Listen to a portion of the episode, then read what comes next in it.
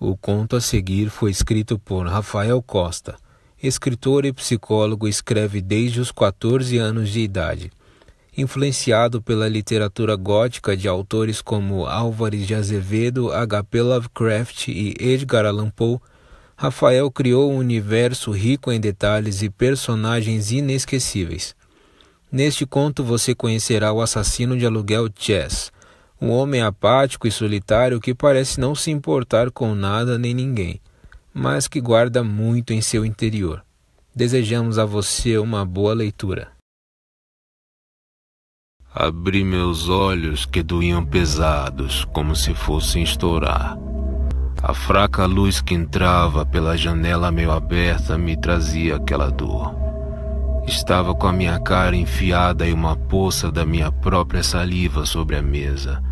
O cheiro era horrível, pior do que o gosto de vômito na minha boca. Tentando firmar minhas mãos, levantei o rosto enfeitado por um hematoma entre o meu olho e a minha testa. Aquela cozinha estava um caos. À minha frente estavam algumas porções de pó. Eu não usava aquela merda, mas logo ao lado estava uma garrafa de conhaque, seca por mim. Tentei mover os pés para me levantar, mas algo fazia peso sobre as minhas botas. Com esforço me abaixei para ver do que se tratava. E ali estava ela, Bruna, uma prostituta morta de olhos grandes, verdes e vidrados. Billy escorria de seus lábios, antes vermelhos. Estava mesmo morta por overdose. Já vi aquilo antes. Puta merda. Me assustei batendo a cabeça no tampo da mesa quando ouvi uma risada estridente.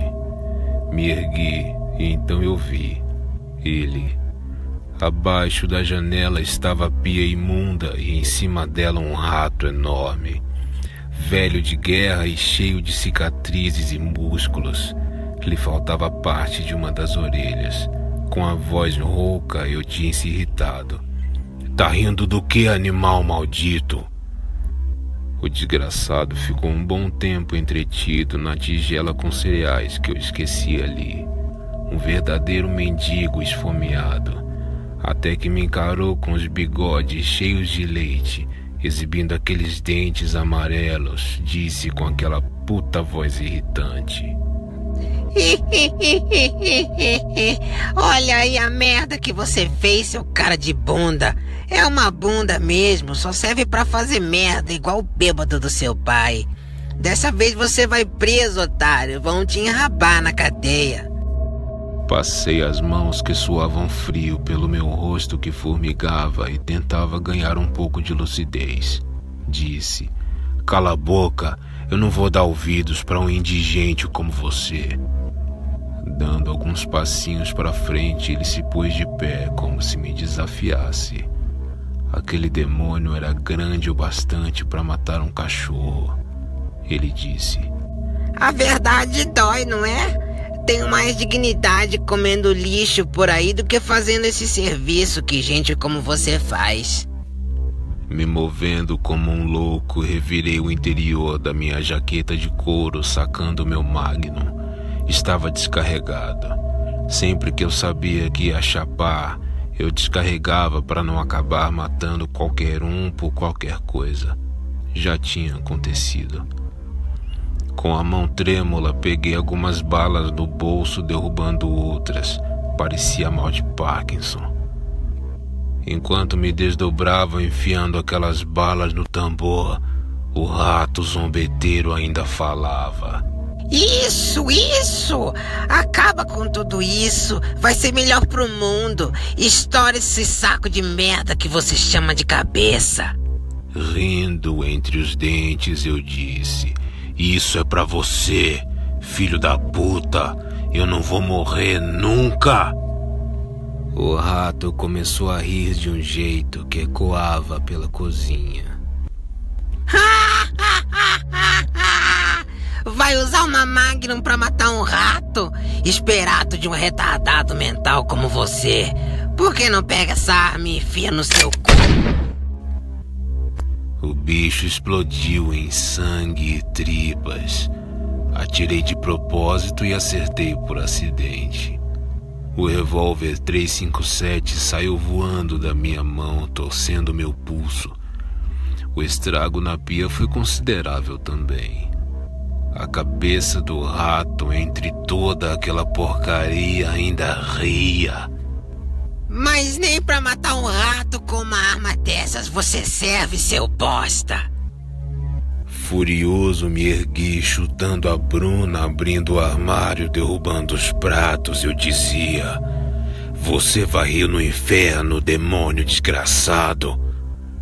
Coloquei o liquidificador sobre a pia e tirei a jaqueta. Com as mãos e braços, juntei tudo do rato misturado ao leite e cereal e joguei no copo. Com satisfação, segurava aquele botão enquanto as gargalhadas minhas e do rato se misturavam ao barulho do motor, ossos e lâminas. Quando soltei o botão, a paz e o silêncio retornaram. Arfando, me joguei sentado sobre a cadeira novamente. Ouvi o som da porta se abrindo. Era John, meu amigo John. Assim que entrou na cozinha, ele estacou, mas não se surpreendeu muito, pois boa parte daquela bagunça foi feita por ele mesmo. O pó e a prostituta morta eram dele. Rindo, ele disse: Ontem foi louco. Eu tava dormindo no quintal até que o barulho do teu trabuco me acordou, seu cuzão. Pensei que era sério. Ele foi até a pia para avaliar os estragos. Viu tudo e disse: Mas você tá mais louco que o Batman. Meteu bala na pia por quê? Ah, olha só. Pensei que você não gostava de framboesa. John pegou o copo do liquidificador e virou o rato batido com leite e cereais goela abaixo. Obviamente vomitou tudo no que sobrou da pia. Mas que porra é essa? Já com a Magno em uma das mãos oscilando ao lado da cadeira, eu disse natural, encarando o teto. Isso era um rato, mas também tinha leite e sucrilhos.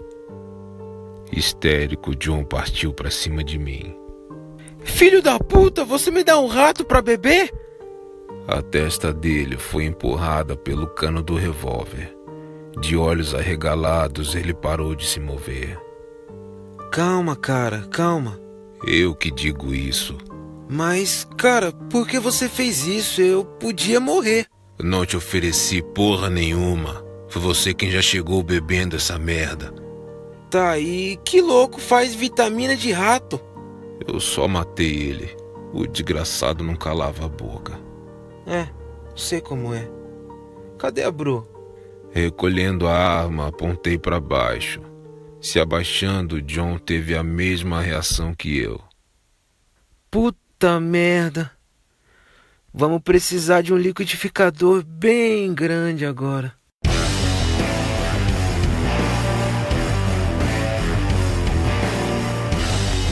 O personagem Chaz e seu amigo John fazem parte do universo das Crônicas de Emera um mundo repleto de histórias e personagens inesquecíveis a qual estou tendo o prazer de produzir os audiolivros. Acompanhe as histórias através da nossa página do Facebook, facebook.com.br crônicas de Emera, Emera com H. Para o esclarecimento de qualquer dúvida posterior, sinta-se à vontade para entrar em contato comigo, o narrador Sérgio Garcia no telefone DDD 11 954557072. Muito obrigado e até a próxima.